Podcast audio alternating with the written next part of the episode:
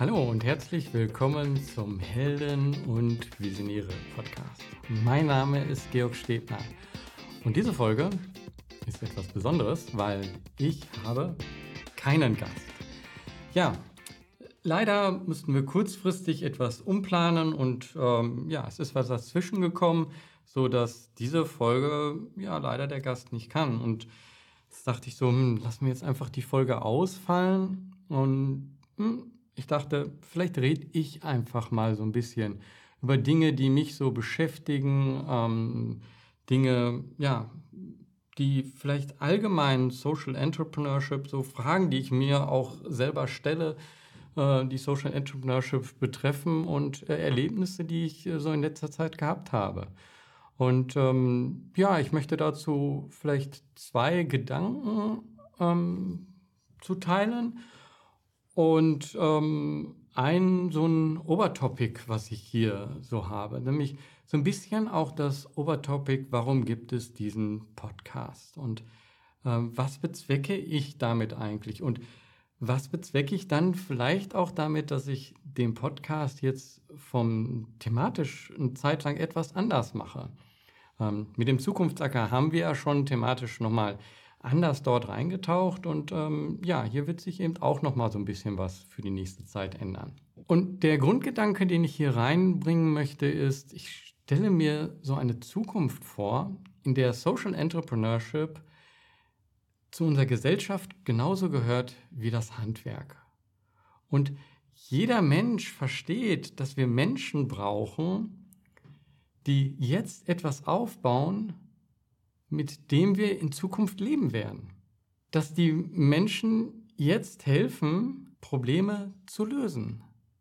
Damit, ja, so dieses, von diesem, diesem Besonderen, was Social Entrepreneurship ist, also das ist ja scheinbar momentan noch nicht etwas Normales, sondern viele haben damit Schwierigkeiten, das einzuordnen. Es ist irgendwo etwas Besonderes. Und ich möchte, dass es von diesem Besonderen zu dem Normalen kommt. Und da möchte ich so eine persönliche Geschichte erzählen, die mir nämlich auch zeigt, dass Dinge, die ja irgendwann mal nicht normal sind, dann doch als normal angesehen werden. Und dass sich jeder Einzelne da auch mit der Sichtweise ändert. Meine persönliche Geschichte ist da, dass ich ähm, als Student ähm, viele Herausforderungen hatte mit meiner, mit den Prüfungen und da Konzentration. Ähm, vielleicht da nochmal ganz schnell so ein Rückblick. Ähm, Im Endeffekt ist ähm, Student zu werden, ist für mich so ein zweites Leben gewesen. Also Student und dann hinter Ingenieur zu sein. Weil mein erstes Leben, ja, das war etwas anders. Da da war ich Hauptschüler und ich konnte mir überhaupt nicht vorstellen, dass ich ja hinterher mal Ingenieur sein werde. Beziehungsweise ich, ich selber konnte es mir schon vorstellen. Ich habe dafür gearbeitet und dann ja so etwas auch geträumt, aber es war nicht greifbar, es war nicht erreichbar. Aber das ist eigentlich nicht die Geschichte, die ich erzählen wollte, sondern wirklich die Herausforderung, die ich dann hatte ähm, als Student. Und ich bin dann auch irgendwann mal zu einem Arzt gegangen und habe gesagt, so, hm, also was kann ich denn machen für meine Konzentration, damit ich eben in den Prüfungen auch wirklich die Dinge schaffe, die ich auch gelernt habe. Ja, die Antwort damals von meinem Arzt war, ja, versuch mal autogenes Training. Und das habe ich dann auch gemacht und ja, es hat schon ein bisschen etwas geholfen. Rückwirkend hätte ich mir aber echt gewünscht, dass mein Arzt damals gesagt hätte, ja, versuch mal Meditation. Vielleicht hilft dir das ja. Nur wenn er das damals gemacht hätte, dann hätte ich das eingeordnet und zwar in Esoterik. Damals, das war so in den 90ern, also für mich, wenn ich Meditation gehört habe, habe ich gedacht, oh ja, man ist ja auch nicht viel anders als jetzt Karten lesen oder Sternzeichen oder gesegnetes Wasser aus einer heiligen Quelle. Da habe ich das so einkategorisiert. Jetzt hm, ist das vollkommen anders. Also für mich ist das jetzt Meditieren ist etwas, was ich täglich mache. Und ich habe mich da auch eben ja, erkundigt und musste da auch eben mein, meine Sichtweise ändern und habe gesehen, man, da gibt es wissenschaftliche Arbeiten zu. Und äh, ich habe angefangen, Meditation mit einer App und ich merkte, hm, das ist keine Esoterik. Da verändert sich wirklich etwas. Das ist ein Werkzeug, was ich nutzen kann und was mittlerweile auch viele nutzen. Und genau das ist für mich momentan die Frage. Ist Social Entrepreneurship momentan noch etwas Esoterisches? Können wir es schaffen, dass das als Handwerk gesehen wird, was einfach wie das Handwerk zur Gesellschaft gehört, zu unserer Welt? Ein zweiter Gedanke, den ich da habe, ist der Wert und die Wirkung, den Social Entrepreneurship hat. Und dass das auch für viel mehr Menschen offensichtlich wird. Weil ich glaube, dass der Blick auf das, was Social Entrepreneurship ist, noch ein falscher ist und dass wir auch in unserer Kommunikation da Schwierigkeiten haben.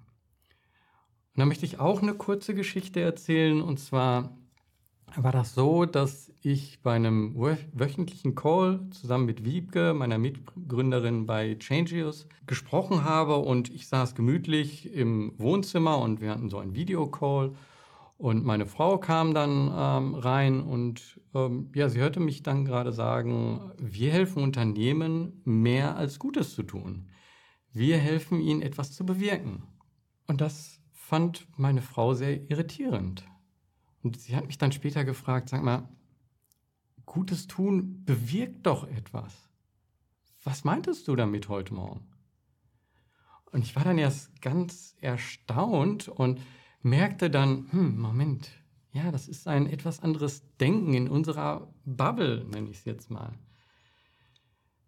Wenn viele Menschen als Beispiel etwas spenden, dann ist das hilfreich aber nicht unbedingt eine Lösung für die Zukunft. Also nehmen wir mal das Beispiel Band-Aid in den 80ern. Da wurde unheimlich viel Geld gespendet und dadurch auch unheimlich viel Gutes getan. Und es wurden wirklich viele Menschen gerettet. Ist dadurch Afrika ein unabhängigerer und blühender Kontinent geworden? Nein, ich würde sagen nicht. Viele soziale Unternehmen haben aber das Ziel, mit ihrer Arbeit sich selber überflüssig zu machen. Das heißt, sie schauen dort in die Zukunft und sagen, das, was wir machen, soll die Zukunft verändern und soll uns selbst überflüssig machen. Sie wollen, dass das Problem, das Sie angeben, nicht mehr existiert. Und das ist ein vollkommen anderer Wirkungsanspruch, der über das Gute tun hinaus Wirkung entfalten soll und die Zukunft verändern soll. Und ich wünsche mir, dass Social Entrepreneurship wie gutes Handwerk gesehen wird, nämlich dass hier gesehen wird, dass in der Gegenwart etwas aufgebaut wird, das seine Wirkung in der Zukunft entfaltet. Und dass es somit auch genauso wie gutes Handwerk von jedem irgendwo irgendwie geschätzt wird. Ja, und das waren so ein paar Gedanken, die ich jetzt einfach mal hier so als Folge für diesen Podcast mache. Es geht hier in diesem Podcast wieder ganz normal weiter. Äh, aber weiß nicht. War das ein interessanter Lückenfeller, wenn es auch etwas kürzer ist als sonst? Ähm, ja, ich habe mir sonst keine Fragen aufgeschrieben. Ähm, dann bleibt es mir eigentlich nur noch, wie immer, zu sagen, mach was, beweg was. Dein Georg Stebner.